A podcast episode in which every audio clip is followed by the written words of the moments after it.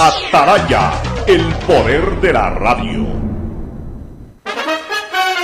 El siguiente es un espacio contratado. Radio Atalaya no se solidariza necesariamente con las opiniones aquí vertidas. El siguiente en Radio Atalaya es un programa de opinión, categoría O, apto para todo público. La hora del pocho. La hora del pocho se viene con todo en Radio Atalaya. La hora del pocho. La hora del pocho. Alfonso el Pocho Car y su equipo traen para ustedes la opinión política, la opinión deportiva, más premios, sorpresas, regalos para sus oyentes. La hora del pocho. Aquí en Radio Atalaya. Cada día más líderes.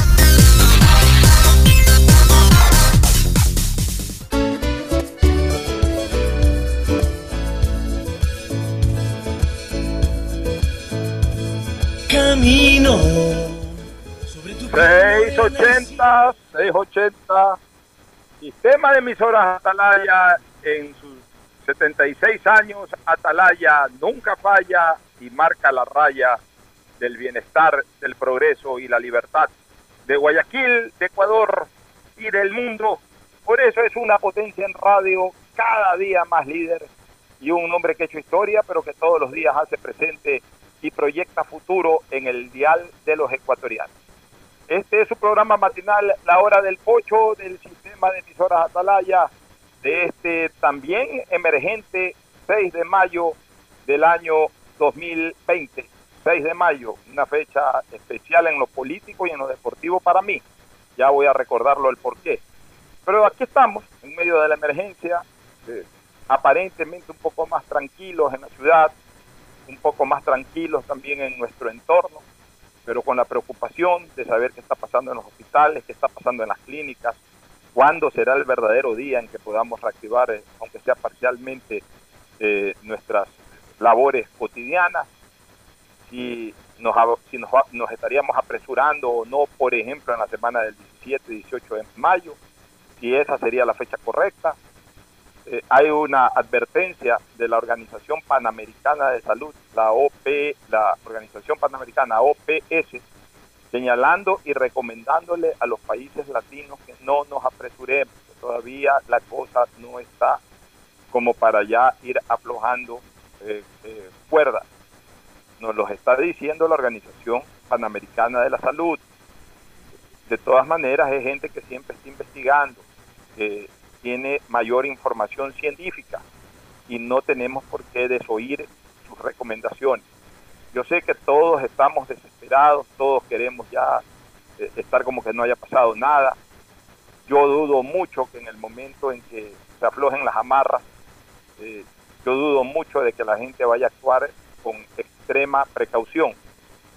Por supuesto, no creo que hayan insensatos que eh, actúen como que si no hubiese pasado absolutamente nada, como si todo estuviera ya nuevamente normal. No creo que existan esos insensatos, insensatos.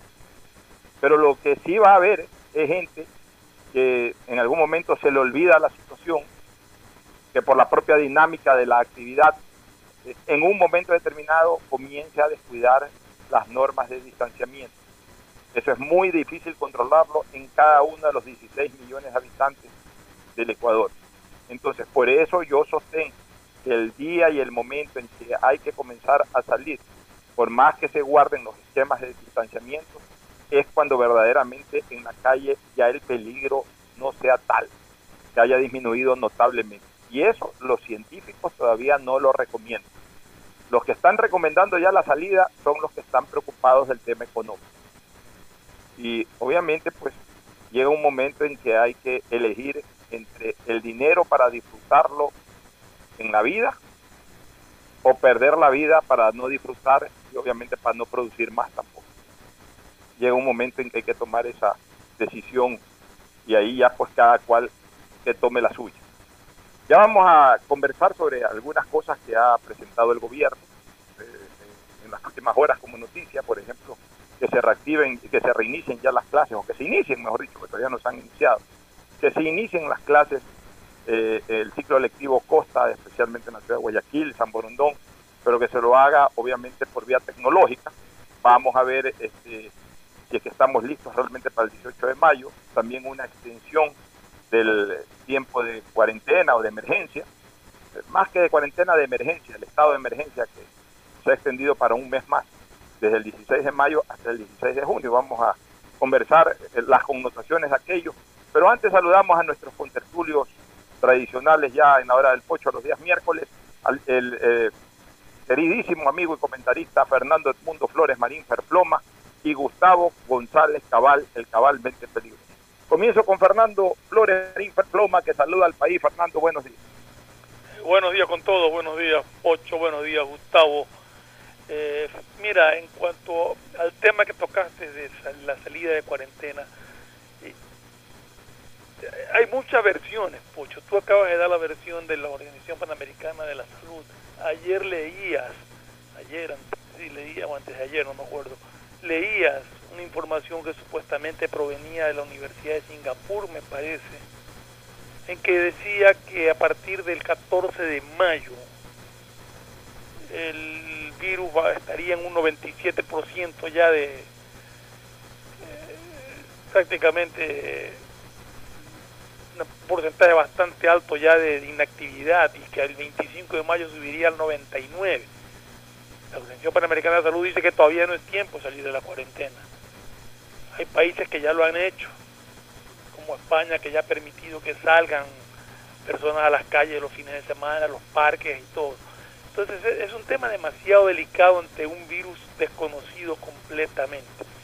Aquí lo que hay que hacer es que una vez que las autoridades nos diga que podemos salir, respetar las normas. Y esa es la gran inquietud. Y ese es el gran temor. Si la gente va a salir a las calles y no va a respetar el andar con las mascarillas, el mantener la distancia y ese tipo de cosas, no sabemos qué puede pasar. Yo creo Así es. nosotros seguimos las instrucciones que nos dan adecuadamente y si nos están diciendo a los de la tercera edad que nosotros no estamos todavía autorizados a salir el 17 de mayo, pues no vamos a salir, yo no voy a salir. Y eso que yo hice cuarentena antes de que la ordenen. Tú sabes bien que yo desde el 16 de, de, marzo dije, no, yo me, me aíslo para evitar inconvenientes. Y si me dicen que no puedo salir el 17 de mayo, sino que saldré el 30 de mayo, el 1 de junio, pues lo voy a respetar. Pero la gente tiene que tener cuidado y conciencia de que el hecho de que se le autorice en un momento dado a reactivar ciertas actividades el 17 de mayo no es el viva la fiesta, no pasó nada, aquí vamos para acá, para allá. No, es tener sumo cuidado en lo que se va a hacer. Así es, Ferploma. Ya vamos a desarrollar más el concepto. Ahora saludamos con Gustavo González Cabal, el cabalmente peligroso. Gustavo, buenos días días, Alfonso. Buenos días, Fernando. Buenos días, distinguida audiencia de Atalaya. Yo creo que ustedes ya han anotado lo suficiente frente al tema de lo que puede venir en, días futuros. Yo quería un poco quedarme en el análisis de cómo llegamos a esto. Eh, el gobierno precedente y el actual tienen vela en el entierro. Y en esa línea hay un espectacular artículo escrito por el doctor Daniel Ruiz magíster en epidemiología y salud pública, que lo ha sacado el periodismo de investigación. Y allí él hace su análisis de cómo llegamos a esto. El punto de partida, Alfonso, es junio del 2012, cuando el Ministerio de Salud Pública del Ecuador emitió el Estatuto Orgánico de Gestión Organizacional por procesos del Ministerio de Salud Pública. Tremendo nombre. Meses antes, desde la Secretaría Nacional de Planificación y Desarrollo, Templades. Templades es el huevo de la serpiente. Allí se hicieron todas las cosas por las que estamos pagando y sufriendo los ecuatorianos. Templades emitió las políticas, los lineamientos, reglamentos y normas para una nueva gestión del territorio. Y aquí se dividió en circuitos, distritos y zonas de planificación. Todo lo señalado fue aupado en el famoso Plan Nacional del Buen Vivir 2013-2017.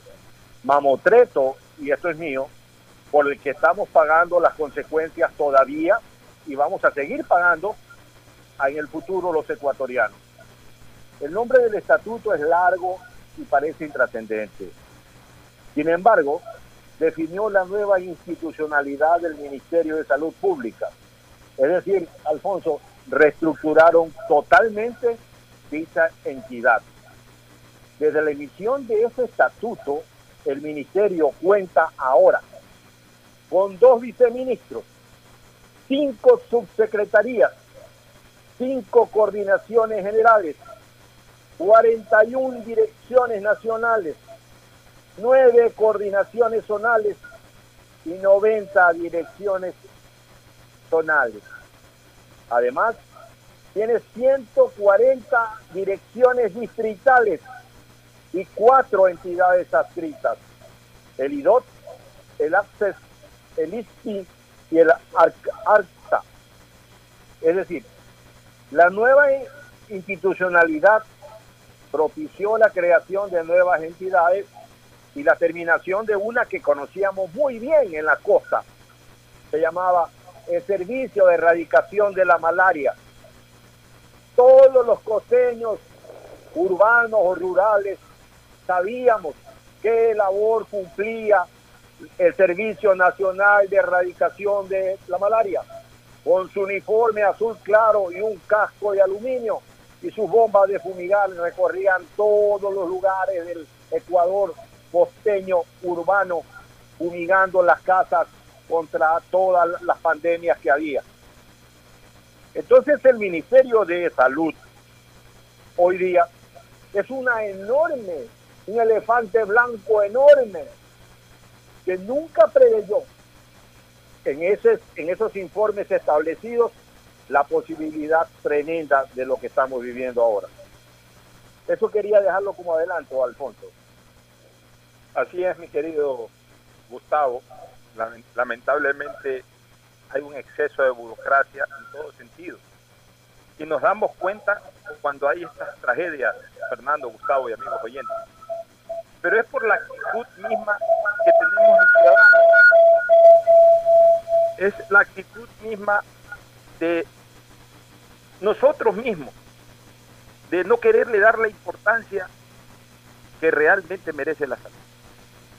No la valoramos, no valoramos el servicio de salud. Vámonos a lo particular, a lo individual, Gustavo, Fernando y amigos oyentes.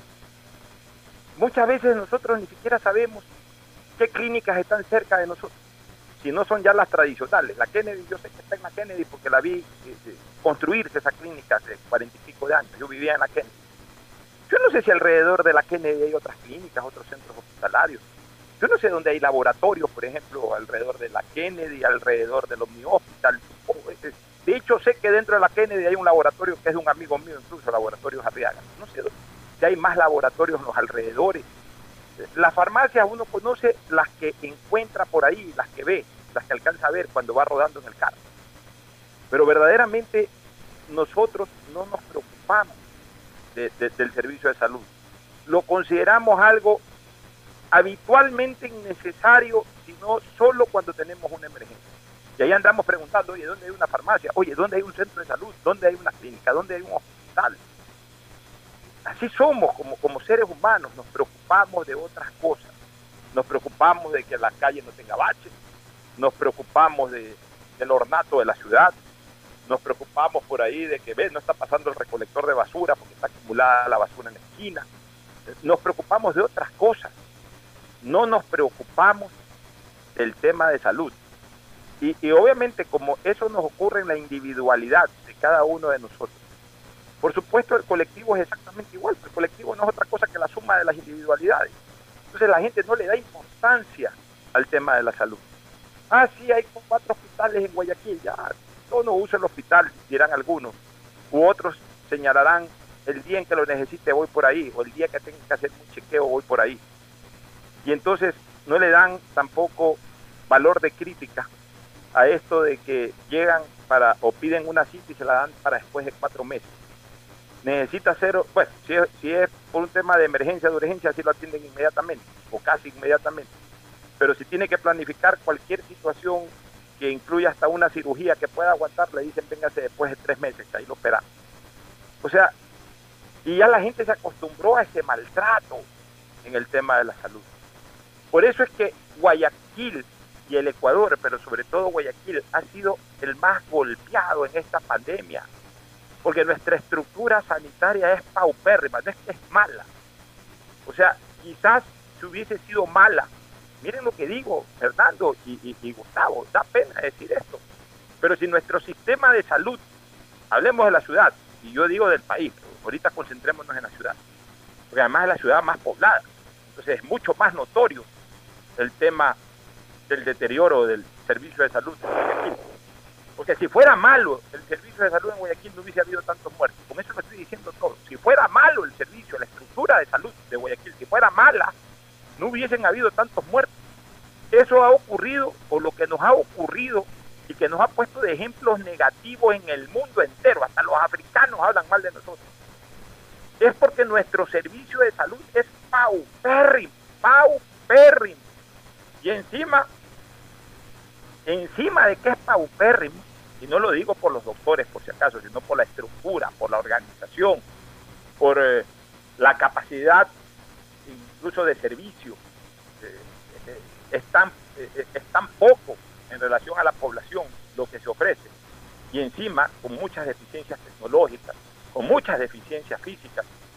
Y algo que hemos descubierto acá, que ya lo sabíamos en parte, pero no pensábamos que era tan eh, realmente intolerante el tema de la corrupción. O sea, pensábamos que en, la salud pública había corrupción, pero ya no a un extremo de máxima indolencia, como la hemos visto ahora en que algunos se han enriquecido a costa de la muerte de muchos compatriotas. Entonces, cuando vivimos en una ciudad, en un país como el que estamos reflejando, que es Ecuador, no nos debe de llamar la atención, por favor. Yo siempre comparo estas cosas con el fútbol. Si nosotros vamos a jugar un campeonato, un torneo, con la peor defensa posible, no te sorprendan si te meten de a 5, de a 6 o de a 7. Si tienes una pésima defensa, ¿cómo te puedes sorprender que Argentina, Brasil, Uruguay, España, Italia o Alemania te metan 5, 6, 7 goles? No te puede sorprender. Es exactamente lo mismo acá. Si tenemos una pésima defensa de salud pública, por, por la pésima estructura de la misma, no nos sorprendamos que en una pandemia que afecta al mundo entero por igual, se haya desorbitado totalmente la mortalidad en la ciudad de Guayaquil y en nuestro querido país Ecuador. O sea, no nos sorprendamos de eso, porque eh, eh, eh, es una lógica. Ante un sistema y hay una estructura de salud paupérrima, lo lógico es de que se desborde la mortalidad. Si, si eso ocurre en otros lados con mejor servicio sanitario, mucho más va a ocurrir, al menos en esta ciudad. He estado escuchando, mira tú, eh, yo pensé que ya la maternidad de Enrique Sotomayor ya estaba funcionando para los enfermos COVID intermedios, a los que yo llamo intermedios, es decir, aquellos a los que les aparecen los síntomas. Eh, han dicho que recién la próxima semana ya va a estar funcionando, que ha estado funcionando más bien para enfermos no COVID. Nunca hubo una precisión sobre la información, pero por lo menos hay eso. El centro de, convenciones, por lo menos ahí está, ya son dos cosas. Dos centros de esta naturaleza extrahospitalarios, el uno en el convenciones y el otro próximamente en la maternidad Enrique Sotomayor. Pero yo pregunto, ¿y dónde están esos centros extrahospitalarios que debió haber instalado el gobierno? O sea, el gobierno nos abandonó en esta crisis. Esa es la verdad, nos abandonó. Esto no es cuestión de entregar solamente canastas de comida. Esto no es cuestión solamente de visitar a los médicos o de visitar los hospitales o de estar llevando una cosa por aquí, una cosa por allá. Esto era cuestión de tomar decisiones importantes en España, primero en China, imposible que en Ecuador se haga lo que se hizo en China, 15 días hicieron dos hospitales inmensos. Pero en otros lados, en España, en Italia, en Brasil, en Cuenca, en San Borondón, ya si no, no queremos compararnos con España, Italia. En Cuenca, en San Borondón, hicieron centros extrahospitalarios. Y en Guayaquil, el gobierno nacional no hizo centros extrahospitalarios. Entonces la enfermedad nos carcomió. Ya nuestros pacientes, lamentablemente, llegaban a, las, a los centros hospitalarios, llegaban ya con los pulmones reventados, ya inflamados, listos para la extrema unción, que esa es la triste realidad. Qué pena, qué pena. Estamos pagando las consecuencias de no preocuparnos por temas de la salud como algo primordial, como algo fundamental. La salud debe de ser el primer tema de debate en la próxima campaña presidencial. Guayaquil no debe de admitir a candidatos que no hablen de ese tema con seriedad, candidatos que no planteen con seriedad, por ejemplo, que el Ministerio de Salud Pública tiene que construir un hospital en el norte de Guayaquil. Ese es un tema no negociable que tiene que ser propuesto. Candidato que no proponga temas serios para mejorar la estructura sanitaria de Guayaquil, mejor que ni se presente, mejor que ni venga a pedir los votos a Guayaquil. Porque esto no es cuestión de que hay que esperar otra pandemia. A lo mejor ya no viene otra pandemia en los próximos años. A lo mejor esto del coronavirus encuentra una vacuna, pasa cualquier milagro y no se vuelva a repetir, por lo menos en intensidad de ahora. Pero eso no quiere decir de que esperemos otra, otra pandemia para ver cómo nos va.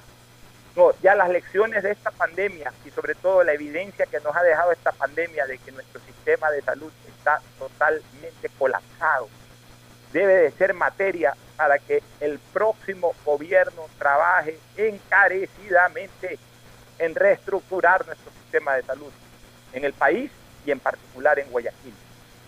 Si no lo hace, ya no sería ni siquiera una irresponsabilidad del gobierno que no lo hace, sino de la población que vote por alguien que no lo proponga, Fernando.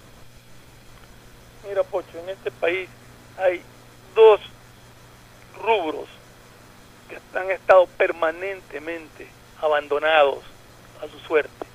Uno en la salud pública y otro en la educación. Ya la educación hablaremos más adelante en otro programa. La salud, como tú bien dices, y ya lo dije yo en su momento también, no es de ahora, es de toda la vida, de muchísimo tiempo atrás, que ha sido descuidada. Aquí nunca ha habido un programa efectivo de salud para la gente. Nunca se ha educado a la gente incluso para que pueda prevenir enfermedades, para que se preocupe por su salud. Entonces tenemos un doble efecto, una paupérrima infraestructura sanitaria y gente que por desconocimiento, por falta de información, por falta de haberla educado, no se ha preocupado de cuidar su salud, lo cual incrementa y aumenta el riesgo. Acá nos cogió una pandemia sobrepasó todo límite. Y tenemos ahora problemas con personas con otras enfermedades que no pudieron ser atendidas. O sea, ya no es solamente el coronavirus, sino que personas que su condición se agravó por falta de atención durante la pandemia. Pero seguimos teniendo una infraestructura deficitaria. Entonces, ¿cómo vamos a hacer para esa gente una vez que pase la pandemia, para toda esa gente que se agravó y que tiene problemas de otra índole por culpa de esto. O sea, realmente el gobierno tiene que preocuparse muchísimo de, de, mejorar la infraestructura hospitalaria en el Ecuador y especialmente en Guayaquil. Eso no es negociable, Fernando. Eso tiene que darse. Y yo ya me espero eso, Gustavo, del actual gobierno. Ya el actual gobierno ya se va. Ya en un par de semanas más habrá cumplido su tercer año y ya el cuarto año de un gobierno es casi inexistente. Y muchos dirán, el gobierno fue inexistente en muchas cosas, en muchas cosas. Pues, con mayor razón, el último año. Ya no podemos esperar nada. Quizás lo único que podríamos esperar es de que eh, reestructuren, eh, rehabiliten el Hospital Naval del Sur, que es de uso público, fue declarado de uso público y ahí está, en un 30-40% de su capacidad trabajando, porque el resto que se, eh, se, deterioró durante el terremoto de Manaví de Esmeralda, obviamente con los efectos que se generaron acá en Guayaquil también. Tuvo fallas en su estructura y no lo han arreglado para nada. No lo han reestructurado. Ahí está, ahí está, tal cual como amaneció el 17 de abril del 2016. No han puesto un ladrillo, no han puesto una baldosa, no han hecho absolutamente nada. ojalá por lo menos se preocupen de eso en algún momento, si que se han dado cuenta quizás, ni eso, si es que se han dado cuenta de que eh, se olvidaron de hacer esa tarea. Pero no podemos esperar que este gobierno, que ya está por irse en un año, año y 15 días más, nos ofrezca algo importante para la salud. Ya, ya, ya casi que ni nos interesa. Nos interesa sí escuchar a los que vienen, a los que van a estar cuatro años, a todos los candidatos a hablar sobre el tema. Que el tema sea uno de los principales de debate, que la gente se preocupe de eso, a ver, ¿qué me vas a dar para la salud pública?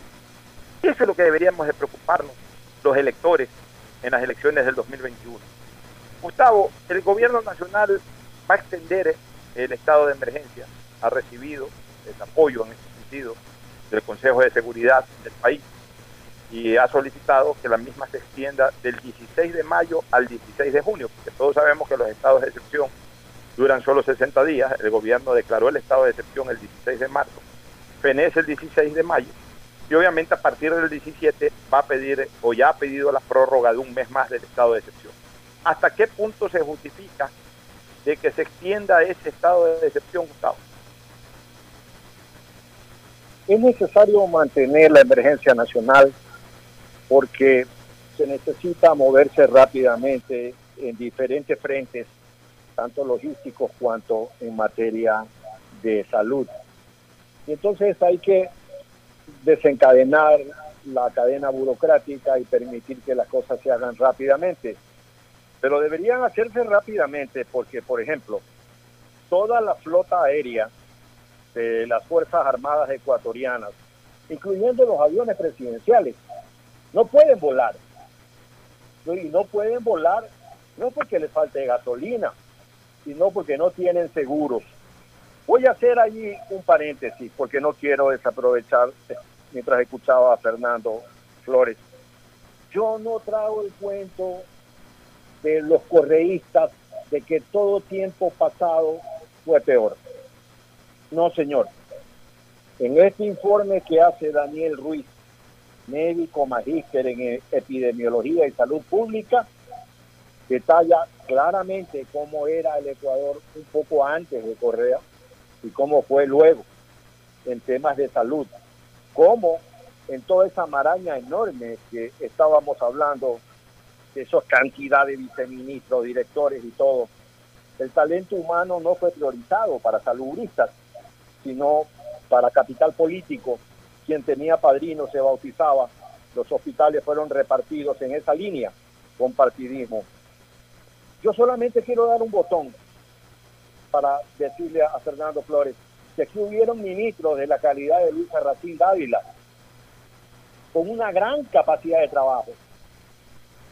Yo quiero decirle que aquí en Guayaquil funcionaba el Instituto de Higiene Leopoldo Izquieta Pérez y funcionaba con un reconocimiento internacional.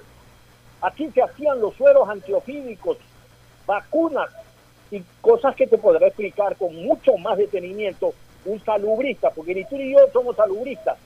Luis Sarracín Dávila sí, este médico que estoy citando también lo es, tiene un PhD en salud pública. Y él señala y, y, y dice cómo esa maraña burocrática no tuvo la capacidad de alertar sobre ciertas pandemias que están aquí ya en el Ecuador con nosotros, como el dengue. ¿Quién no te ha dicho que el dengue mata? Por ahí tenemos que tener claro y muy claro lo siguiente. No hay vacuna para el SIDA. El SIDA ha matado hasta ahora 35 millones de seres humanos. Lo que se ha descubierto simplemente es un modo de tratar la enfermedad con retrovirales y todo eso, pero la gente que adquiere este síndrome, pues generalmente muere. Y hemos logrado convivir con el SIDA. Asimismo vamos a tener que convivir con esta pandemia. Vamos a, porque no va a haber vacuna pasado mañana. Tenemos que actuar con un plan B, como que si no va a haber vacuna. Y en ese sentido tenemos que preparar todo nuestro protocolo de vida en, el futuro. No nos engañemos. El, tema es así de claro. Ahora sí, cierro el paréntesis para seguir con la gravísima situación de la flota aérea de las Fuerzas Armadas, de los aviones presidenciales que están varados en tierra, porque no hay dinero para pagarle a Seguro Sucre para que Seguro Sucre a su vez pague los reaseguros internacionales. Entonces los reaseguradores, al no recibir la parte que le corresponde de la prima, les dice, a ver señores, ustedes no tienen autorización para volar porque avión que tenga un desperfecto, yo no lo cubro. Vuelen bajo su propio riesgo si es que quieren volar. ¿Y cuánto es el tema? No lo sé, creo que algo así como 10 millones de dólares que el Ministerio de Finanzas tiene que entregarle al, al, Seguro Sucre para cubrir estos reaseguros. Pero sabes una cosa, Alfonso, ¿sabes cuántos funcionarios públicos existen en las embajadas, consulados y todo el servicio exterior que es usado como oficina de empleo para las personas que tienen capital político? Son 650, me parece, tal vez más, tal vez menos, me equivoco con algunos números. Esto es, le cuesta al Estado algo así como 3 millones de dólares al año, es decir, unos 30 y, 6 millones aproximadamente eh, eh, al año, ¿no? Dije 3 millones al año, pero es 3 millones al mes. Y, no, y ahí el gobierno no tiene que hacer nada, sino mandarles una carta a estos señores y decirles muchas gracias, hasta luego, regresen a sus países. Y ahí hay una cantidad de premiados que en la misma óptica de los nombramientos en salud se hacen por capital político. No son embajadores de la calidad de un, de un Paiduti eh, eh, Juan Carlos. Y una serie de funcionarios así que han honrado el país por donde han pasado, por su talento. No, acá son una cantidad de personas que simplemente son el aliado de alguien, el agnado de un político, el cognado de otro. En fin, ese es el servicio exterior político del Ecuador. En su gran mayoría. Se puede, mira, de los 600 y pico, no se pueden hacer cuatro.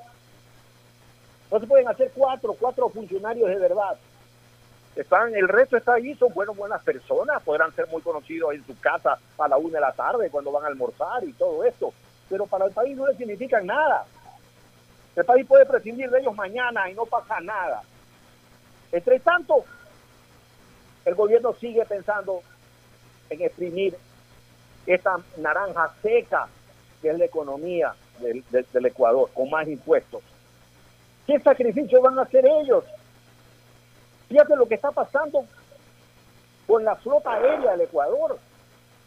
En la frontera han habido dos incidentes de disparo ya. Es decir, la frontera sur. Eh, las Fuerzas Armadas peruanas están cerrando a, Calicanto la frontera. Y entonces ah, dicen ellos, esta, esta es información de los peruanos, que ellos han pegado los tiros, par de tiros, tres tiros, porque eran contrabandistas de cebolla peruanos. Entonces le han disparado al aire para asustarlos. Pero la verdad es que las Fuerzas Armadas peruanas están en el borde mismo de la línea de frontera. Y hay otro tipo de información que a veces circula en el sur, que no es exactamente lo que dicen los peruanos. Pero uno no puede propalar rumores porque son rumores nada más. Entonces las cosas quedan allí. Yo confío plenamente en que nuestras Fuerzas Armadas tienen un dispositivo de seguridad para evitar cualquier tipo de sobrepasamiento de nuestros límites fronterizos. Esto es Alfonso. Muy bien, Gustavo. Mira, la ampliación del, eh, del estado de emergencia podría ser necesario y yo creo que es necesario, pero en tanto en cuanto, se lo aplique y en tanto en cuanto también se diseñe qué es lo que tiene pensado hacer el Ecuador y se informe qué es lo que tiene pensado hacer el Ecuador. Hoy lo que se conoce es que esta semana, a ver, perdón, el viernes pasado lo que se conoció es que los propios municipios iban a determinar el color de los semáforos. Esta semana todavía no se habla nada sobre la próxima. Lo que se habla, lo que se calcula, lo que se señala es de que a partir de la semana del 18 de mayo eh, se cambiaría a semáforo amarillo, color amarillo, el famoso semáforo epidemiológico. Ya, muy bien. Entonces, hoy la gente conoce que el gobierno va a extender un mes más el estado de emergencia. ¿Cómo va a funcionar ese estado de emergencia en semáforo amarillo? Eso es lo que quisiéramos saber. ¿En qué va a consistir el estado de emergencia dentro de un semáforo amarillo? Esa es una de las cosas que a la gente hay que decirle, a la gente hay que informarle. Porque el estado de emergencia en el que hemos vivido durante esta cuarentena nos huele a cuarentena. Y entonces, ¿cómo es que se va a extender un mes más? Y no sabemos cuál va a ser el contexto de ese estado de emergencia dentro de un semáforo amarillo. Necesitamos saberlo porque nos nace entonces la angustia, nos nace la inquietud de saber que vamos a tener un mes más de estado de emergencia, pero no sabemos cómo va a funcionar dentro del color amarillo. ¿Y por qué hago esta reflexión? Por ejemplo, si es que el día lunes 18 permiten ya que los ecuatorianos vayan con todas las precauciones del caso, guardando el distanciamiento, eh, recomendándole o por último hasta ordenándoles a las personas adultas mayores que no salgan todavía de sus casas, etcétera, etcétera, etcétera. Ok, ¿cómo nos vamos a movilizar? ¿En qué va a consistir ese semáforo amarillo? ¿Nos van a permitir sacar nuestros carros todos los días? ¿Nos van a permitir eh, rodar en nuestros carros o usar nuestros carros hasta las 6 de la tarde, hasta las 7 de la noche? ¿Vamos a mantenernos como ahora un día o máximo dos días por dígito de placa cómo nos vamos a movilizar en, los días eh, distintos al último dígito de nuestra placa. ¿Va a agravar más esa situación a la economía de la gente? Claro que la va a agravar más, porque de todas maneras el que tiene su carrito se pondrá 10 dólares de gasolina, pero irá a trabajar los cinco días de la semana. Obviamente va a gastar menos en gasolina porque irá a su trabajo y de su trabajo a su casa. Pero bueno, le pondrá sus 10 dólares de gasolina y con eso aguanta la semana. Pero en cambio, si solamente tiene un día o tiene dos, es posible que se le vaya más de esos 10 dólares en eh, un transporte público, en un taxi. Entonces, todo eso uno tiene que informarse. O sea, aquí hablan de semáforo rojo, semáforo amarillo, en algún momento nuevamente el semáforo verde, pero no sabemos cómo tenemos que comportarnos dentro del semáforo, dentro del color del semáforo. Ya, sabemos que tenemos que estar a un metro y medio de distancia, ya, ya sabemos que tenemos que andar eh, con mascarilla. Ya sabemos que no tenemos que andar buscando sitios en donde nos reunamos con la gente. Ya eso ya lo sabemos. Ya tenemos que informarnos de otras cosas. Pero lo único que conocemos es que se plantea la extensión del estado de emergencia. Pero no sabemos en qué va a consistir ese estado de emergencia en el momento en que cambie el semáforo de rojo a amarillo, porque eso va a ocurrir, porque ya se habla de que el 18 de mayo vamos a recibir eh, eh, semáforo amarillo. Pero sin embargo también se está hablando que a partir del 16 de mayo, es decir, dos días antes, el sábado 16 de mayo, se va a extender un mes el estado de emergencia. Entonces no se le habla claramente a la población. Nos vamos a la primera pausa. Al retornar de la misma vamos a entrevistar al doctor Luis Uriza, eh, con una temática importante. Vamos a seguir hablando de la enfermedad, pero sobre todo le vamos a preguntar al doctor Zurita cómo está en este momento el flujo de ingresos y de egresos de pacientes de las clínicas y hospitales. Si es que están saliendo mucho más de los que ingresan, en qué condiciones están entrando los que ingresan.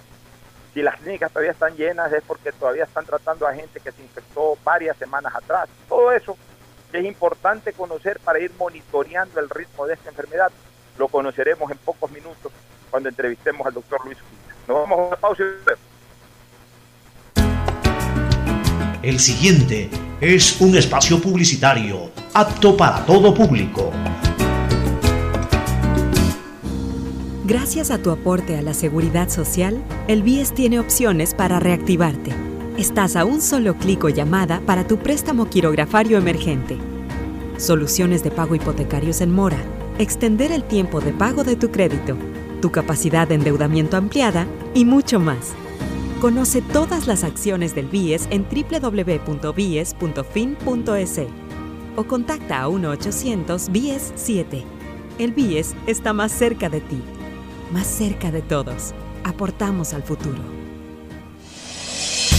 En este tiempo, en donde la seguridad y la salud es lo más importante, utiliza Banca Móvil del Banco del Pacífico desde tu casa y realiza consulta de saldos y movimientos de cuentas y tarjeta Pacificard. Consultas de cupo disponible en tu tarjeta Pacificard. Transferencia de dinero a bancos locales. Recargas de tiempo aire. Pagos de servicios básicos. Matriculación vehicular y tarjetas de crédito. Descárgala en Apple Store o Google Play. Recuerda, cuentas con tu banco para hacerlo todo desde la tranquilidad y seguridad de tu hogar. Tu banco, tu casa. Banco del Pacífico. Innovando desde 1972. Más información en bancodelpacifico.com. Hola, soy Verónica. Sufro de desconfianza digital. Me da pánico poner mis datos en aplicaciones, páginas web.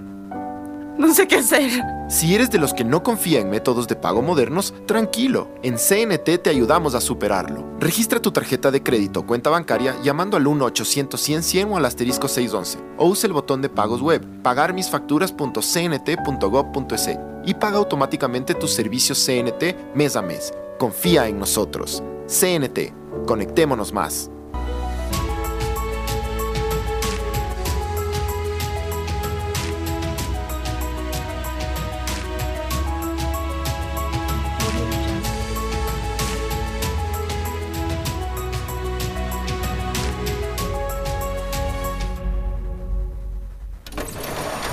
Listo. Con Banco del Pacífico acabo de pagar los servicios básicos sin moverme de donde estoy. ¿Quieren saber cómo? Con Agente Virtual Sofi. Con ella puedes hacer tus pagos de servicios básicos y televisión pagada. Consulta de saldos, pagos de tarjeta de crédito Pacificard, bloqueos de tarjetas y mucho más. Agrégale en WhatsApp al número 0967 723442. Recuerda, cuentas con tu banco para hacerlo todo desde la tranquilidad y seguridad de tu hogar. Tu banco, tu casa, Banco del Pacífico, innovando desde 1972. Más información en bancodelpacifico.com. Somos ecuatorianos trabajando para la sociedad. Somos compatriotas comprometidos con cada uno de ustedes, solidarios, sin distinciones. Somos mestizos, indígenas, afros, cholos, chagras, montubios. Somos alasacas, cañaris, huancabilcas, araguros, minchaleños, quichuas, sáchilas, shuars. Somos monos, manabas, chullitas, lojanos, morlacos, guaitambos, ibarreños, guarandeños, sarumeños, amazónicos. Somos todos ellos. Somos ecuatorianos acercando a guambras, taitas, guaguas, pelados, ñaños, panas, amarres, brothers, yuntas. Somos como tú, camellando desde donde nos toca para salir adelante, luchando contra viento y marea, contra lo cierto e incierto, contra la adversidad, contra el miedo. Somos ecuatorianos conectando ecuatorianos. Somos Ecuador, carajo. CNT, trabajando para que te quedes en casa. Gracias a tu aporte a la seguridad social, el BIES tiene opciones para reactivarte. Estás a un solo clic o llamada para tu préstamo quirografario emergente. Soluciones de pago hipotecarios en mora. Extender el tiempo de pago de tu crédito. Tu capacidad de endeudamiento ampliada y mucho más. Conoce todas las acciones del BIES en www.bies.fin.es o contacta a 1-800-BIES-7. El BIES está más cerca de ti, más cerca de todos. Aportamos al futuro. Hay sonidos que es mejor nunca tener que escuchar. Porque cada motor es diferente.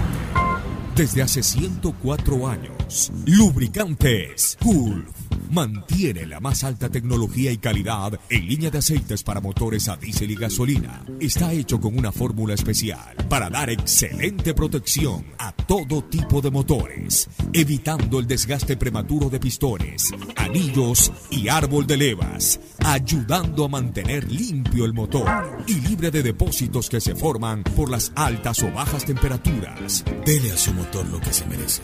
Lubricantes Gulf, la más alta tecnología en lubricación. 104 años preservando la vida de su motor. Lubricantes Gulf. Gulf es más lubricante.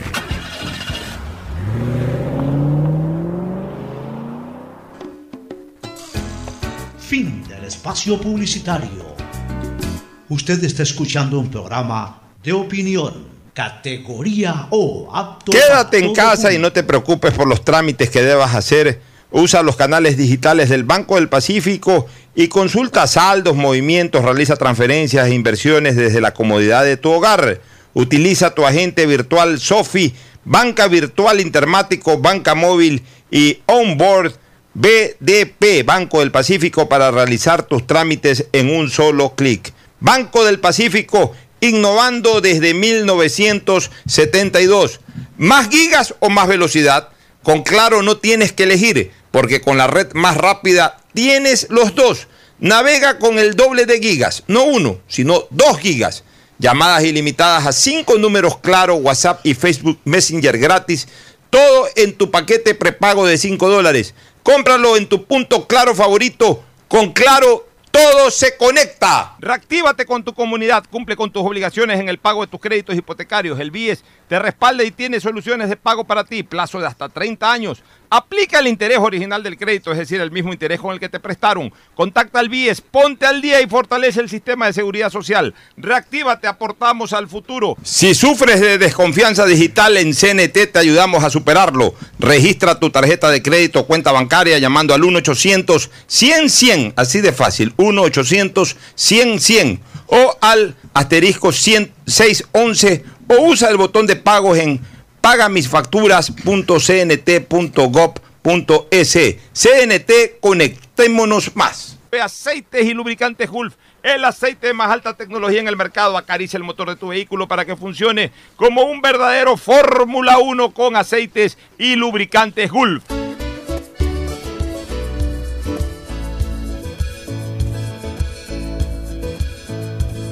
Camino sobre tu piel morena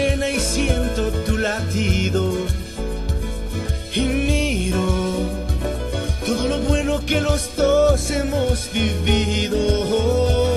Te digo, solo hay razones para estar agradecido.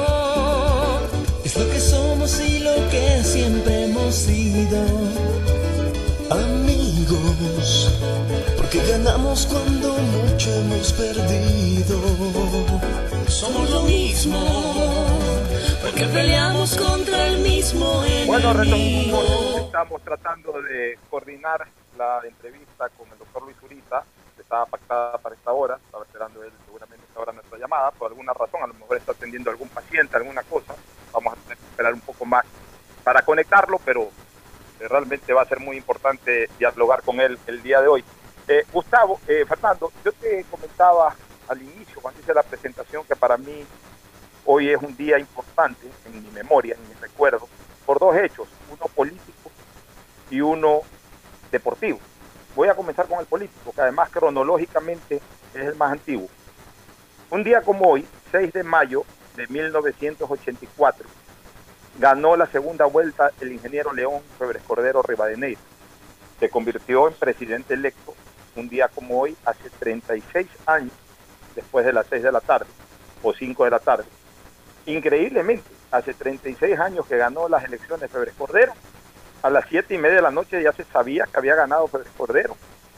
No había ni computadoras en esa época. A propósito, un tribunal supremo electoral administrado, presidido por Sergio Mendoza Cubillo, eh, presidente de nuestra radio, en esa época era presidente del Tribunal Supremo Electoral, a pesar de que no había computadoras o si eran o si existían, pues eran unas computadoras prácticamente incipientes, unas computadoras eh, que recién eh, daban eh, un servicio absolutamente limitado, limitado en relación a lo que hoy da una computadora, con internet y todo, en esa época no había ni internet, nada de eso. A las siete y media de la noche ya sabíamos los resultados en cada provincia y por supuesto el total nacional. Ya sabíamos, al punto que León Febres Cordero Rivadeneira a las 8 de la noche en Pilan Banco, que fue el lugar en donde eh, eh, también se llevaba eh, la información a todo el país a través también del sistema informático de esa época de Filan Banco. Este, Febres Cordero llegó ahí a una entrevista con los periodistas que estaban en ese momento de Canal 10 y de algún otro canal de televisión. Y luego a las 8, 8 y pico dio un discurso en el balcón del segundo piso de Finanbanco, que era un balcón eh, al cual se podía salir por la puerta de la gerencia general. Se llegaba a la gerencia general, se abría una puerta hacia el balcón y ahí se tenía abajo a la gente, estaba repleta esa calle 9 de octubre.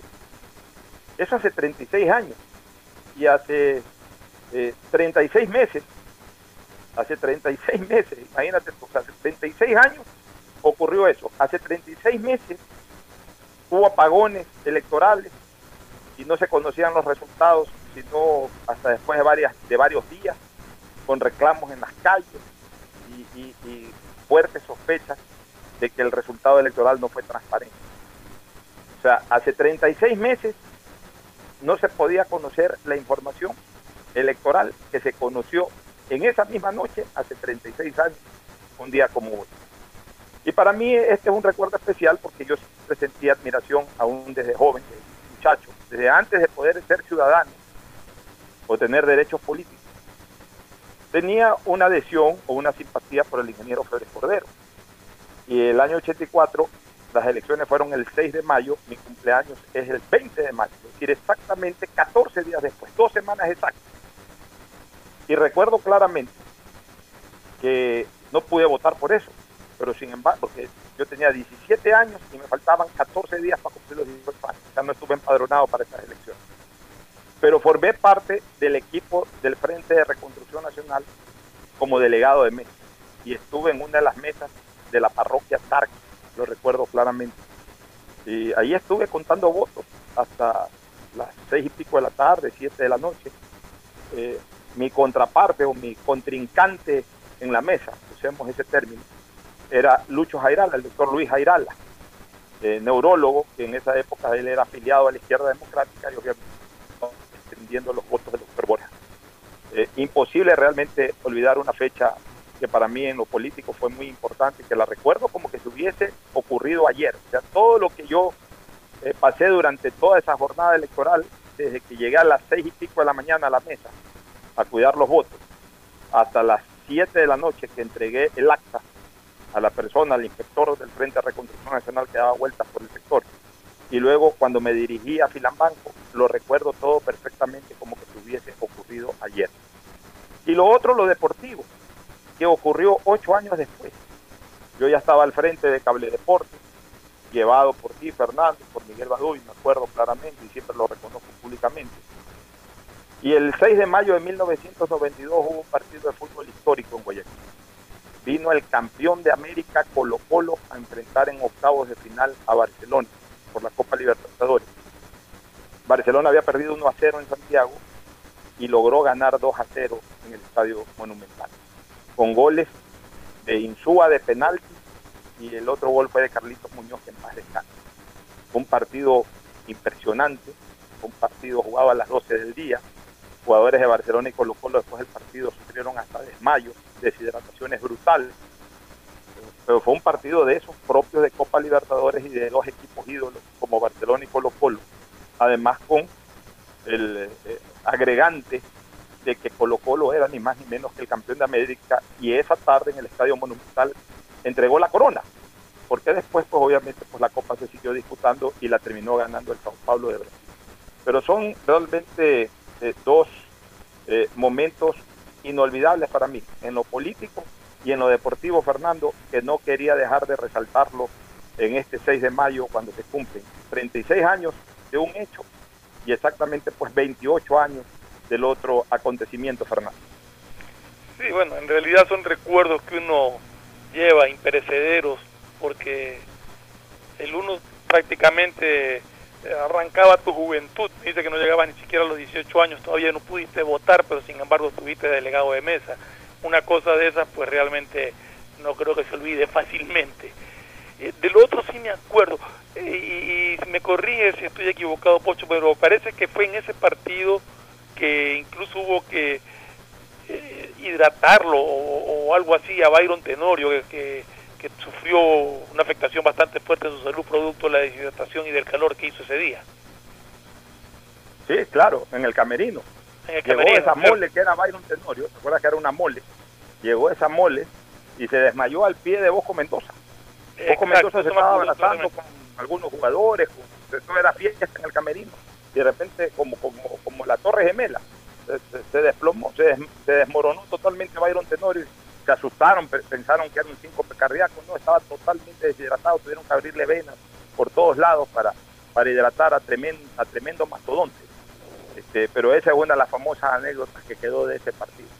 Estamos intentando, Fernando, dialogar con el doctor eh, Luis Urita, eh, todavía no nos podemos contactar con él, pero un tema que es importante y que me gustaría escuchar tu comentario, que ya lo ha anunciado el presidente de la República, el 18 de mayo se reaperturan las clases en la costa a través de la vía tecnológica. ¿Cuál es tu criterio al respecto?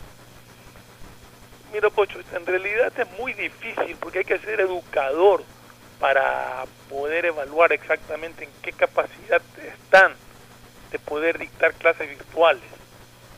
Es un problema poco difícil de evaluar sin uno tener 100% la eh, estar involucrado en el tema y tener la capacidad que tienen los maestros para saber si pueden o no pueden hacerlo.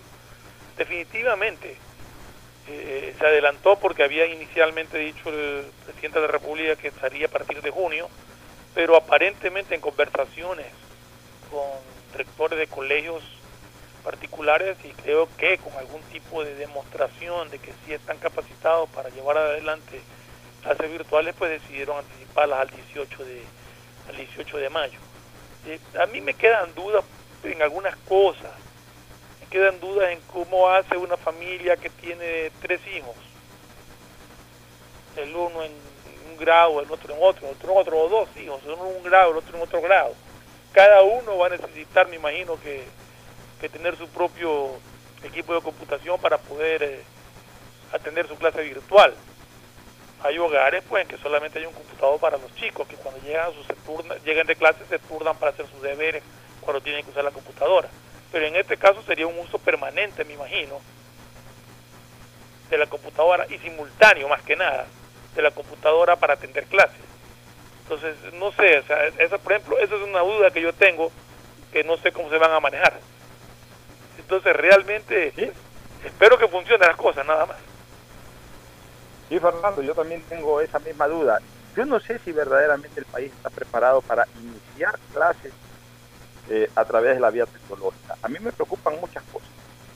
En primer lugar, que la... A ver, claro, esto ha quedado establecido, que es una disposición del presidente de la República en aquellos colegios que estén preparados para eso, y supongo que dentro del esquema de colegios que estén preparados para eso, no solamente hablamos de la parte docente, sino de la propia parte estudiantil. Es decir, de que un altísimo porcentaje, por no decir la totalidad, del plantel educativo esté en capacidad de poder eh, asimilar el arranque de clases por la vía tecnológica.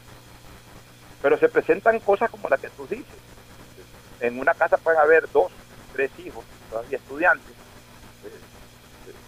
eh, de, diferentes edades, obviamente, uno menor, otro intermedio, otro mayor, que tienen que recibir sus clases también. Bueno, hoy hay que ser sincero, eh, especialmente en ciertos estamentos sociales, socioeconómicos, eh, o hay un ordenador de casa o cada estudiante por ahí tiene su laptop. O sea, la mayoría de los estudiantes tienen su laptop. Muy bien, eh, esa podría ser una solución, pero en tanto en cuanto el, el mayor porcentaje de estudiantes tengan la posibilidad de hacerlo. Porque si tenemos un porcentaje de un 30 o 35% de estudiantes que no están en capacidad, aunque estén en colegios caros o como sea, pero ellos como estudiantes no están en capacidad en este momento porque no tienen más de un computador en la casa o porque no tienen laptop o simplemente porque no están en capacidad, tecnológicamente hablando, de iniciar este proceso, yo creo que esos colegios que tienen un porcentaje superior al 20 o 25% de alumnos que no están listos no deberían de iniciar sus clases. Porque después vamos a encontrar los vacíos. Por eso yo planteaba a Fernando que es mejor tener paciencia. Hay colegios que, que ya quieren, que ya se habían preparado, que ya quisieran arrancar esto, que ya hubiesen querido arrancar una semana atrás esta situación o dos semanas atrás. Yo creo que es preferible aguantar un poquito, tener un poquito de paciencia arrancar en el mes de junio. Y es preferible manejar alternativas. Alternativas que generan un sacrificio a todos. Al final de cuentas, todos los ciudadanos del mundo, no de Guayaquil ni del Ecuador, del mundo, vamos a tener que sacrificarnos de alguna u otra, u otra manera. De ganas o de manga vamos a tener que adoptar sacrificios.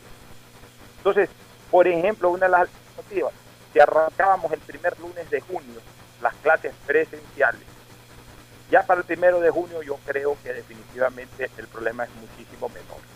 Ahora, alguna vez se ha dicho, hay que aprender a convivir con el virus. Tampoco ya los padres de familia se pueden poner en junio, en julio, ah, que cuidado que mi hijo no puede salir ni a la esquina porque va a coger el virus. Hay que aprender a convivir con el virus. Lo importante es que el virus baje totalmente su carga, su amplio porcentaje de transmisibilidad viral. Eso es lo importante. Ya una vez que baje la carga, ya va a ser factible que los chicos vayan a la escuela o vayan a los colegios. Entonces, esperar hasta el primero de junio y tomar algunas decisiones. Por ejemplo, una de ellas, terminar un mes después durante el periodo de vacaciones o recordar, recortar en cambio el periodo vacacional del próximo año a lo máximo posible. Si hay que tener vacaciones 15 días o un mes, pues se tendrá 15 días o un mes. Esa es parte del sacrificio. Otro podría ser una hora más todos los días otro podría ser de repente cuatro o cinco horas los días sábados, por lo menos durante tres o cuatro meses, para ir de alguna u otra manera equilibrando el cronograma estudiantil anual. Pero arrancar tecnológicamente, si bien es cierto que es una herramienta válida, tiene que ir de la mano con que un alto porcentaje o la totalidad de un plantel educativo esté en capacidad de hacerlo. No solamente una parte. No es que 30, 40, 50, 100 o 150 chicos están listos, los padres los tienen con laptop, están listos. Entonces quiere decir eso que el plantel está listo. El plantel no es, los planteles no son 150 estudiantes, son 300 estudiantes, son 400 estudiantes. Si el resto no está listo, aunque estén listos 150, pues no, debería de, no deberían de comenzar las clases bajo ese esquema. y por supuesto, sí, Fernando. Es que hay una cosa, Pocho, con, el, con la asistencia a clases yo creo que eso no se va a dar y no se va a dar en junio, ni en julio, ni en agosto, yo no sé hasta cuándo van a asistir a clases, porque hay un riesgo también grande ahí, porque no solamente es el hecho de tus compañeros de clase, es el hecho de que hay recreos, de que hay entradas y salidas, y en planteles, porque como tú dices, tienen más de 300, 400 estudiantes, esa aglomeración de chicos que de por sí pues no no, no son disciplinados por su misma naturaleza de ser chicos, entonces no va a haber distancia ni va a haber ninguna de esas cosas. Creo que ese temor existe tanto en, en el gobierno, en los estudiantes y me imagino que en el profesorado, y por eso yo creo que la asistencia a las clases, ya la asistencia personal a clases, va a ser muy difícil y por eso es que se está tratando de manejar todo y, creo que se lo va a manejar durante algunos meses a nivel de enseñanza virtual. Bueno, pero en todo caso tenemos que tener claro de que podemos encontrar o podemos terminar generando muchos vacíos en la preparación de los chicos. Ese, es un tema muy complicado. Ese es un tema muy complicado. Yo por lo menos a la educación pública no la veo lista para eso. Y a mí que no me vengan a que eh, eh, eh, por televisión, para eso no está la educación. Para eso no está la educación. Yo he visto por ahí dos o tres de esos programas de televisión los chicos están ahí, lo ven. Distinto, Pocho, Pocho, eso, perdóname que te interrumpa, eso es distinto. Porque eso no es un curso. No es un alumno de, sexto grado o de primer año está siguiendo el, eh, un, curso anual. Eso no te sirve porque tú no puedes sentar frente a eso de ahí a, un niño de, de 7 años y a un niño de 11 años a recibir clases así. Entonces la educación virtual es a través de, con profesores directamente con el alumno del grado al que le corresponde.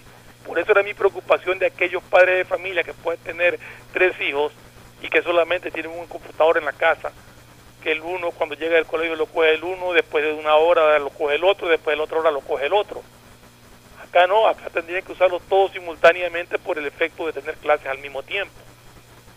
Entonces, ese tipo de cosas me preocupan. Y como te digo, puede ser que haya hogares ya de, de clase acomodada que, que cada uno tenga su laptop. Pero hogares de clase media o, o de ya de, de, de, menos de, de menos recursos, no, no se da ese tema. Entonces esa gente, ¿cómo va a hacer para que estudien hijos? Además, Fernando, tenemos que entender una cosa. El chico de escuela, el chico de colegio no ha cambiado. O sea, eso no cambia en relación con el paso de las generaciones. Nosotros en la escuela, en el colegio éramos inquietos y todavía los chicos siguen siendo inquietos, van a seguir siendo inquietos mientras sean chicos. Si en la escuela, en el colegio, uno se distraía con cualquier cosa, imagínate, a vista y paciencia, entre comillas, del, profesor que estaba ahí, que nos podía ver a todos, algunos nos regañaban, otros por ahí se hacían los, locos, los que no se daban cuenta. Pero al final de cuentas, la actitud del chico siempre es de distraerse en algún momento. Por clase, ni que se diga durante toda la jornada. Estando en el cuarto de su casa, o sea, el, chico, el chico todavía necesita clases especiales. El, el, tanto el chico de escuela como el chico de colegio necesita clases especiales. O estar presente en, en, en, el aula, más que por, por, compartir con sus compañeros, que eso es también parte de la integración general, de, de, de la integración de la educación, de, la concepción general de la educación, también el compartir socialmente. Bueno, necesita también la vigilancia, hacer deporte y todo eso, pero necesita también la vigilancia, la disciplina que impone un profesor y que no lo va a imponer este, virtualmente ni tecnológicamente. Entonces, eh, obviamente, si es que esta pandemia, por ejemplo, como cogió en la sierra, ya en la parte final, bueno, no queda más que ir a, no, queda más que avanzar como sea. Pero yo sí creo que aquí en la costa se podía haber esperado un poco más. Por último, si al primero de junio la situación no estaba, pues bueno, arranca como puede. Pero me parece que estos 12 o 14 días en que va a arrancar en algunos colegios y escuelas el tema por la vía virtual, podría eso terminar generando un desequilibrio en cuanto a la preparación grupal de todos los chicos. Algunos a lo mejor asimilarán mejor, otros a lo mejor no asimilarán. Y un muchacho que verdaderamente no asimila dos, tres o cuatro semanas de estudio, se desequilibra totalmente en relación al resto de sus compañeros. De todas maneras, es importante dejar asentado nuestro comentario al respecto. Fernando, vamos con el contador mientras tratamos de ubicar al doctor Luis Urita. Son 3.777.383 casos. Hay 261.181 muertos. Se mantiene la tendencia, 98 casos activos en condiciones eh, intermedias, 2% en condiciones críticas. Y en relación a los países, pues este, ayer hubo una novedad. Ayer ya eh, Reino Unido superó en muertos a Italia y pasó a ser el segundo país con más muertos en, en, en el planeta. Estados Unidos sigue cuando Boris Johnson dijo que no que no le preocupaba y que, que la gente siga haciendo y después tuvo que dar marcha atrás. Posiblemente en ese periodo en que no le dio la importancia del caso se generó un contagio masivo. Es que mira, la llamada inmunidad de rebaño tiene que darse cuando baje la carga, no cuando la carga está vivita. Así es. O sea, si algo hizo, si algo hizo bien el Ecuador fue haber tomado una decisión de aislar a la gente en el momento oportuno. Cinco días o diez días más tarde, más temprano, no importa, pero en el momento oportuno. Si no, esto hubiese sido peor. Así, eh, Hubo países en que se fueron por el lado de la inmunidad de rebaño o, o, o de que ahí aguantemos, que ahí... Mira, ni siquiera los países con un sistema de salud pública muy sólido como Inglaterra pudieron aguantar el tema. Al final de cuentas, Inglaterra se ha convertido en el segundo país con más muertos, 30.076 ya superó Italia que, se, que tiene 29.684 y en cuarto Estados lugar Unidos, España tiene la fecha? 857. Estados Unidos tiene 72.842 muertos, 72.000. Este, tanto en España como en Italia se ve todavía la tendencia ahí ya baja de casos nuevos. En cambio en Inglaterra veo que la tendencia sigue siendo alta.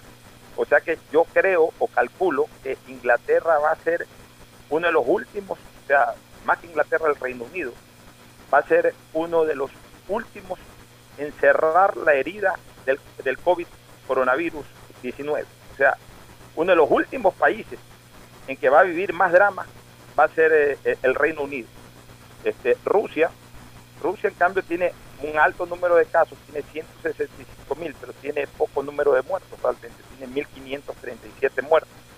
Por ejemplo, en una comparación Rusia con Alemania, Alemania tiene 2.000 casos más, pero tiene casi 5.000 muertos más. Ahora, eh, estará diciendo la verdad el gobierno ruso sobre el número de muertos. Ese era el interrogante. Ya, ya esa es otra cosa. De ahí a nivel de Sudamérica, pues Brasil está largo con 116.299 casos y 7.000, casi 8.000 muertos.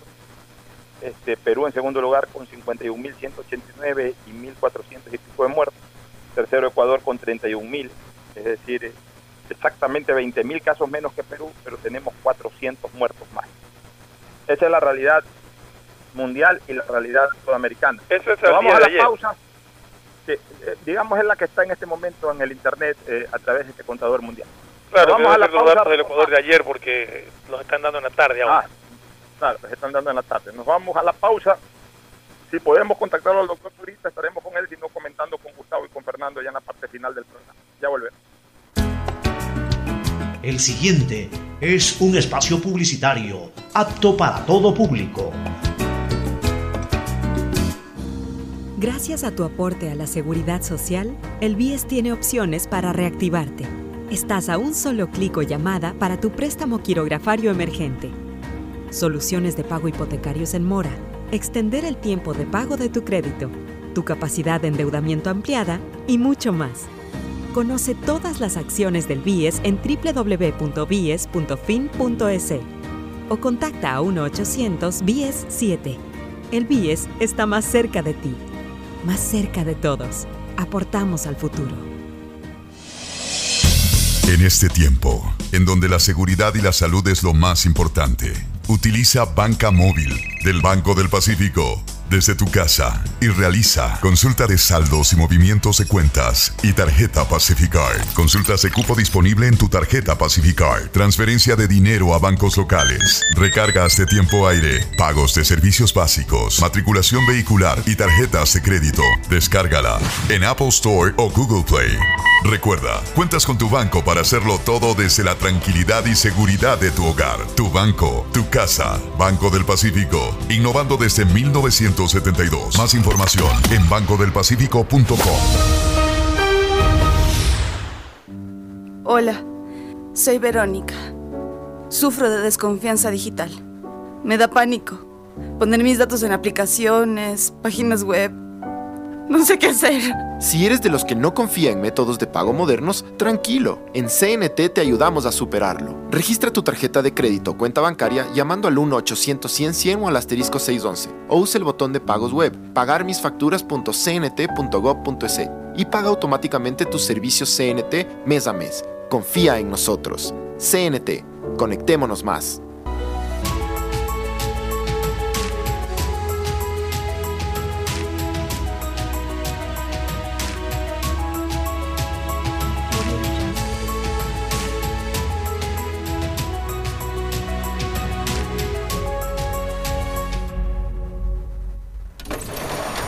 Listo. Con Banco del Pacífico acabo de pagar los servicios básicos sin moverme de donde estoy. ¿Quieren saber cómo?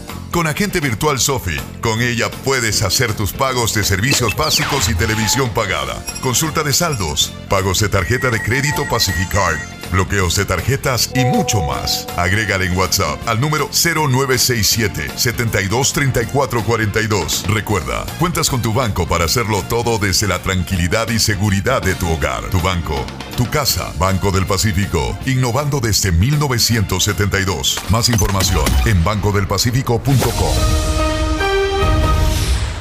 Somos ecuatorianos trabajando para la sociedad. Somos compatriotas comprometidos con cada uno de ustedes, solidarios, sin distinciones. Somos mestizos, indígenas, afros, cholos, chagras, montubios. Somos alasacas, cañaris, huancavilcas, araguros, minchaleños, quichuas, sáchilas, shuars.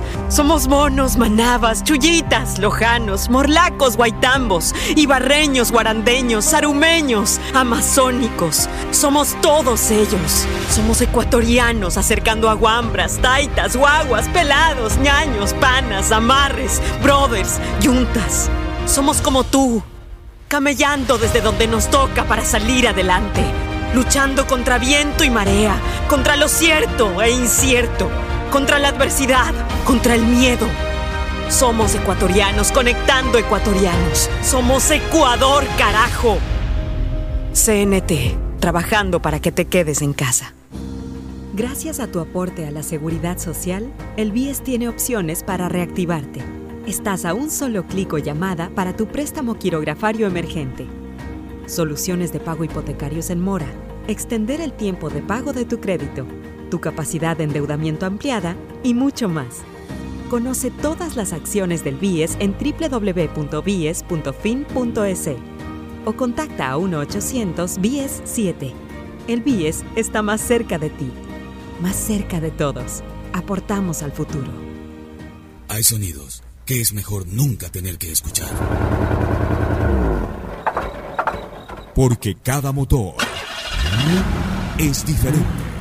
Desde hace 104 años, Lubricantes Gulf mantiene la más alta tecnología y calidad en línea de aceites para motores a diésel y gasolina. Está hecho con una fórmula especial para dar excelente protección a todo tipo de motores, evitando el desgaste prematuro de pistones, anillos y árbol de levas, ayudando a mantener limpio el motor y libre de depósitos que se forman por las altas o bajas temperaturas. Dele a su motor lo que se merece.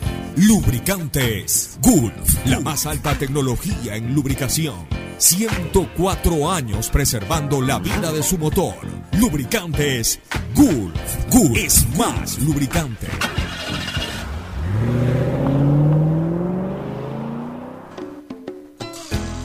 Fin del espacio publicitario. Usted está escuchando un programa de opinión, categoría O, apto para todo público. Quédate en casa y no te preocupes por los trámites que debas hacer. Usa los canales digitales del Banco del Pacífico y consulta saldos, movimientos, realiza transferencias e inversiones desde la comodidad de tu hogar. Utiliza tu agente virtual Sofi, banca virtual intermático, banca móvil y onboard BDP, Banco del Pacífico, para realizar tus trámites en un solo clic. Banco del Pacífico, innovando desde 1972. ¿Más gigas o más velocidad? Con Claro no tienes que elegir, porque con la red más rápida tienes los dos. Navega con el doble de gigas, no uno, sino dos gigas. Llamadas ilimitadas a cinco números Claro, WhatsApp y Facebook Messenger gratis. Todo en tu paquete prepago de 5 dólares. Cómpralo en tu punto Claro favorito. Con Claro todo se conecta. Reactívate con tu comunidad, cumple con tus obligaciones en el pago de tus créditos hipotecarios. El BIES te respalda y tiene soluciones de pago para ti, plazo de hasta 30 años. Aplica el interés original del crédito, es decir, el mismo interés con el que te prestaron. Contacta al BIES, ponte al día y fortalece el sistema de seguridad social. Reactívate, aportamos al futuro. Si sufres de desconfianza digital en CNT, te ayudamos a superarlo. Registra tu tarjeta de crédito o cuenta bancaria llamando al 1-800-100-100, así de fácil, 1-800-100-100 o al asterisco 100 611 o usa el botón de pagos en pagamisfacturas.cnt.gov.es. CNT, conectémonos más. Aceites y lubricantes Gulf. El aceite de más alta tecnología en el mercado acaricia el motor de tu vehículo para que funcione como un verdadero Fórmula 1 con aceites y lubricantes Gulf. Bueno, retornamos ya para la parte final, Gustavo. Este, hace algún rato nos preguntábamos si la ampliación o la extensión del estado de excepción eh, tenía que ver con la ampliación de la cuarentena y decíamos que no necesariamente, aunque sí es importante que el gobierno aclare cómo nos vamos a tener que manejar los ciudadanos durante el semáforo amarillo, porque nadie sabe exactamente cuál debe de ser el comportamiento ciudadano más allá del aislamiento, más allá de, que salgamos con mascarilla, pero eh, especialmente en el, tema, en el tema de circulación vehicular, no sabemos cómo nos vamos a manejar como colectividad durante el semáforo amarillo. Pero en cambio ya salió la noticia de la solicitud de extensión del periodo eh, de excepción, del estado de excepción. Y eso obviamente crea una confusión en el ciudadano y, a ratos lo engancha, piensa que es lo mismo. hay mucha gente que está pensando que la cuarentena se va a extender eh, un mes más. El universo se ha pronunciado al respecto hoy en una crónica eh, en que desarrolla este tema. El universo dice, un punto a aclarar es que la extensión del estado de excepción hasta mediados de junio no significa que la cuarentena se extenderá al mismo tiempo pues esta decisión es independiente y dependerá de un análisis de la situación hecha por el gobierno a través del Comité de Operaciones de Emergencia COE, que desde esta semana activó una etapa de semaforización por territorio para definir este tipo de medidas. Así que es muy importante, Gustavo, que eh, los, ecuatorianos conozcamos de parte del gobierno cuál, cuáles van a ser nuestras limitaciones durante la semaforización en color amarillo, que no sabemos. Sí sabemos cuáles son nuestras limitaciones durante la luz roja. a propósito, también la hemos roto, la hemos violado. Ayer han clausurado cerca de 120 locales comerciales que no estaban autorizados para funcionar. Otro tema que quiero tratar contigo, Gustavo, y tu opinión, es lo que ya informamos el día de ayer, que hemos logrado a través de una lucha ciudadana sobre el tema de las tarifas eléctricas ya hubo un pronunciamiento, en este caso, pues de, del propio CENEL, del ingeniero Donald Castillo, eh, también respaldado por el informe técnico que le dio la CENEL Guayaquil al ingeniero Donald Castillo. Y en ese sentido, ya CENEL le ha dicho al Arconel que cuadra perfectamente, que se necesita, que es imperativo que se establezca una tarifa lineal de consumo en los sectores residenciales y no exponencial como habitualmente se cobra, que fue nuestra lucha y fue nuestra advertencia desde hace cinco o seis semanas atrás. Ya hay un aval técnico de la CENEL, ya hay un pedido de la CENEL al Arconel, y entonces estamos esperando, el Arconel todavía no se pronuncia, estamos esperando que lo haga desposeído totalmente de sentimientos regionalistas, centralistas y recaudadores Solamente así podríamos esperar una resolución de Arconel justa y necesaria para los bolsillos del ciudadano ecuatoriano que vive en sectores residenciales, Gustavo. Esa ha sido una lucha eh, muy ciudadana que has mantenido desde el principio tu programa y tú en particular. Pero estamos los ciudadanos siendo sometidos a otro tipo de abusos. Yo tengo 45 días y más que no llego a mi casa en la puntilla. Pues nada, me sale una factura de 180 dólares de luz. Ahí no hay nadie. Entonces se han ido a hacer las mediciones. Ya vamos a ver cuando esté por allá. Haya tiempo para confrontar medidores con facturas. Y misma cosa en el agua. Sale una factura de 80 dólares eh, cuando estuve por, Guayaquil para retirar una medicina hace una semana, pues revisé absolutamente todo, inclusive había cerrado la llave de entrada de agua a la casa y, vi y estaba cerrada igual. Pero nada, 80 dólares aparece la factura. También ya va a haber tiempo para corregir todos esos abusos ciudadanos. Esperamos ciertamente que el ente encargado de regular, de establecer las, eh, la capacidad de, recaudación de las empresas, hagan como tú muy bien has señalado una factura lineal que es lo que tiene que guardar correspondencia frente a lo que estamos viviendo. Y al mismo tiempo en aquellos excesos de cobrar valores que no se reflejan con el consumo, pues van a tener que devolverla de alguna manera de imputar lo, pagado a cuentas por pagar en, el futuro. Pero ahí vamos, yo creo que esta situación necesariamente nos lleva a ir apretando las tuercas hacia una nueva forma de vivir. Eh, hoy día conversaba de largo con mi esposa frente a esto, frente a lo que tenemos que entender, como decía hace un momento atrás, que no hay vacuna para pandemias como el SIDA, por ejemplo. Y los 35 o 36 millones que han muerto simplemente causaron en, los seres humanos un modo distinto de vivir hasta antes del aparecimiento de la pandemia del de SIDA. Asimismo, vamos a tener que establecer nuevos cánones sociales para convivir con esto. Tenemos que elaborar un plan B muy bien hecho, que no lleguemos a extremos paranoicos, pero que nos permita necesariamente guardar una elemental seguridad de un ciudadano frente al otro. Y, e igualmente dentro de los hogares, las escuelas, eh, los institutos de preparación eh, militares o policiales van a tener que elaborar protocolos distintos, van a tener que hacer un esfuerzo grande apoyándose en salubristas, en personas que conozcan sobre este tema y hacerlo con conocimientos científicos y evitando esto que ha venido trabando el, el manejo de esta pandemia, el manejo político antes que el técnico, el tener asesores políticos antes que asesores científicos, el tener a cargo de ciertas instituciones personas que tienen capital político y no capital técnico.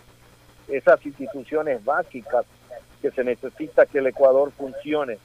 Por ejemplo, eh, la Secretaría de Inteligencia del Estado, la famosa SENAIN. Estaba en manos de un abogado joven, muy joven, que de este tema no sabía absolutamente nada. Y ha pasado a manos de otro señor que era pues ministro de Ambiente. Créeme, Alfonso, existen valiosas personas que de seguridad nacional y de amenazas exógenas y endógenas frente a la República tienen una gran capacidad de análisis y una gran capacidad de ejecutividad que pudieran estar perfectamente dirigiendo esa institución, por ejemplo. Porque ahí se necesita alguien que tenga el corazón bien puesto con la bandera tricolor. Algún rato cuando el correísmo termine de pasar, vamos a saber en verdad cuántas personas han sido objeto ilegal de escuchas en sus teléfonos. Eso yo le puedo apostar un almuerzo en el mejor restaurante de Guayaquil a cualquiera. Cuando el correísmo termine de pasar, se va a saber la verdad en el Senaín. Y vamos a caer como condorito para atrás. Así es, una realidad eh, muy cruda, lo que tú la señalas bien. Otra cosa que hay que investigar, eh, Fernando, eh, es la corrupción que se ha presentado en, estas semanas en- durante esta crisis. A las ya conocidas y por supuesto repudiadas del Hospital Ceibos del GIES, del Hospital del Guasmo, de la venta de muertos, de la venta con sobreprecio, o la compra, mejor dicho, con sobreprecio de fundas para embalar cadáveres, de también la compra con sobreprecio de mascarillas. Hay una denuncia en Quito, hay una denuncia del Hospital Eugenio Espejo, del director técnico, me parece que del Hospital Eugenio Espejo, que denuncia precisamente actos de corrupción, denuncia de que se quiso imponer a gente que querían hacer mañoserías y que él se opuso y que por eso fue renunciado por el ministro de Salud.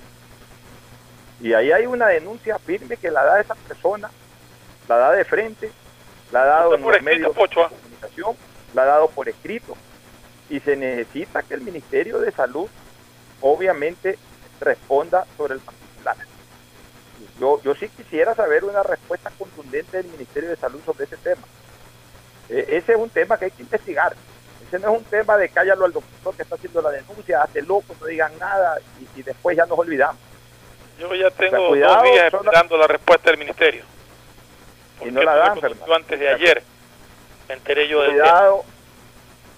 Bueno, cuidado y voy a, voy a dar un concepto que muchos pueden tildarlo de regionalista, pero que lamentablemente es la verdad. Cuidado, déjanos más que se demuestren casos de corrupción en la costa, y particularmente en Guayaquil. Y por acá tapa lo que sea. La corrupción tiene que ser castigada en la costa y en la sierra, y en la región oriental y en la insular, todo el territorio ecuatoriano, donde haya corrupción, y particularmente donde haya habido corrupción durante esta emergencia, a costa de la vida y la muerte de los ecuatorianos, tiene que ser juzgada incluso, tiene que ser investigada con mayor rigidez y juzgada con el máximo rigor de la ley, porque eso más allá de los actos criminales en sí, terminan también convirtiéndose en actos de traición a la patria, porque se ha dejado en, inde- en indefensión sanitaria a los ecuatorianos, en, muchos casos provocados por estos actos de corrupción, Fernando. Así es, Pocho, eso ya lo dijimos anteriormente, de que esto ya rayaba en traición a la patria, porque ah, realmente, realmente no tiene calificativo gente que se aprovecha de una pandemia, que se aprovecha del dolor de gente que perdió a sus familiares para tratar de sacar provecho y enriquecerse. Realmente es- este tipo de basuras, porque no los llamo de otra manera, tienen que ser castigadas totalmente. Estoy leyendo un tuit de la ministra María Paula Romo, te lo leo. Ayer en. Guayaquil, cuatro familias, 14 personas, se fugaron del aislamiento luego de 24 horas de llegar en un vuelo humanitario. La médico pediatra que firmó los certificados ha sido ya detenida y puesta a órdenes de la policía Ecuador. Busca aquí, fu- fueron puestas a órdenes de la justicia. Policía Ecuador busca a quienes incumplieron. Esta gente llegó y como es de obligación fueron a un hotel a, a hacer la cuarentena obligatoria a todo aquel que regresa al país. Parece que como un acuerdo, me imagino que algo de- debe haber habido por medio, con el administrador y con una doctora que firmó un certificado falso de que no tenían eh, el COVID, procedieron a salir del hotel e irse a sus respectivas a sus respectivos domicilios que supuestamente son en la puntilla y en Rivera del Batán. Pero no no los encuentran a los fugados todavía. La doctora la han detenido.